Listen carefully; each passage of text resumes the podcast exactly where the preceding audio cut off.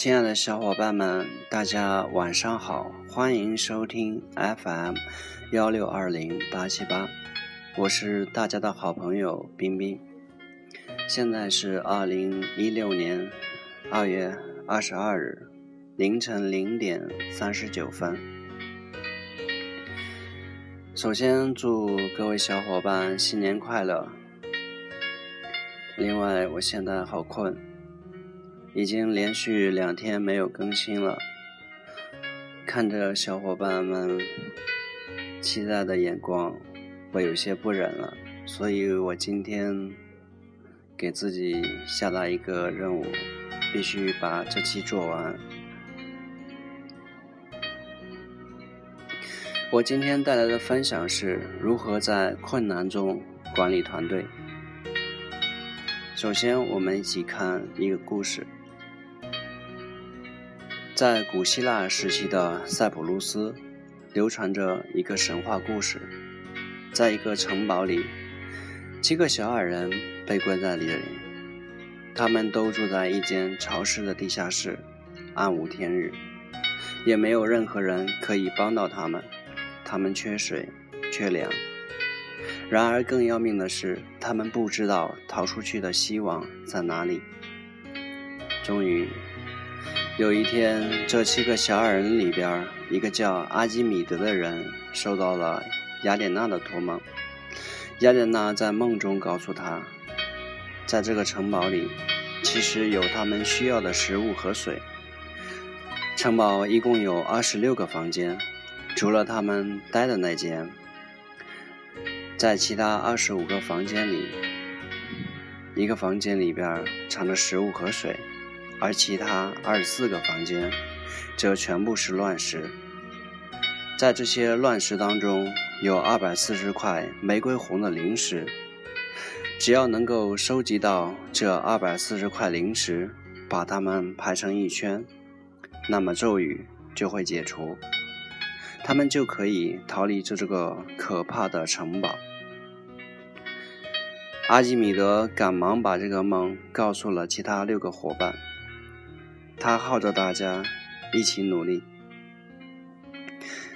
但只有两个伙伴愿意跟他一起去寻找，他们是爱丽丝和苏格拉底，而其他四个人有的怕徒劳无获，有的干脆就想着坐享其成，所以都不想找，只是袖手旁观。阿基米德同这两个伙伴只能无奈地先行寻找。在最初的几天里，爱丽丝想先去找些木材生火，阿基米德想先去找食物和水，而苏格拉底却想尽快找到灵石，脱离苦海。三个人意见无法达成统一，几天下来，没有一点进展。聪明的阿基米德觉得，照这种方式下去，他们一辈子也不能离开这里。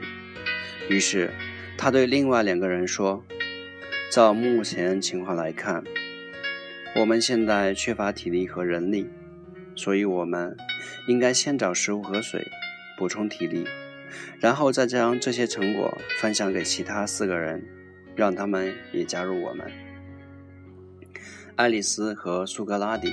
都表示同意，于是三个人一起合作，一共有二十五个房间。阿基米德的体力最好，所以他负责最远的九个房间。爱丽丝和苏格拉底则各负责八个房间。很快，他们就找到了那间蕴藏着大量食物和水的房间。有了这个成果，另外几个人也开始相信阿基米德的话。他们也答应一同加入寻找，但是接下来的问题却让阿基米德犯难了。他和爱丽丝、苏格拉底的方向感都不错，但是另外四个人却毫无方向感，走一会儿就会迷路。于是阿基米德决定将七个人分成三组，他带两个人，爱丽丝和苏格拉底各带一个人。阿基米德组负责十个房间，因为他们人数最多，爱丽丝组和苏格拉底组各负责八个房间。这个方法果然奏效，在短短几天内，他们就找到了隐藏在二十四个房间乱石中的灵石，因此，他们终于逃离了那个可怕的城堡。通过这个故事，我们可以得到几个结论：第一，不管是在什么样的情况下，团队的领导者。都需要有一个清醒的头脑，时刻能够认清形势，看出事物发展的方向。第二，团队需要有一个共同的目标。当其他四个人知道阿基米德说的话是真的时候，他们毅然加入寻找。如果没有这个共同的目标，其他四个人恐怕只会袖手旁观。第三，团队合作在人力上需要合理分配。阿基米德将这七个人分成三组，用熟悉情况的人带不熟悉情况的人，所以他们在后来的寻找过程中就比较顺利了。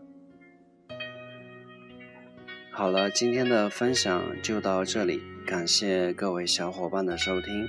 谢谢大家。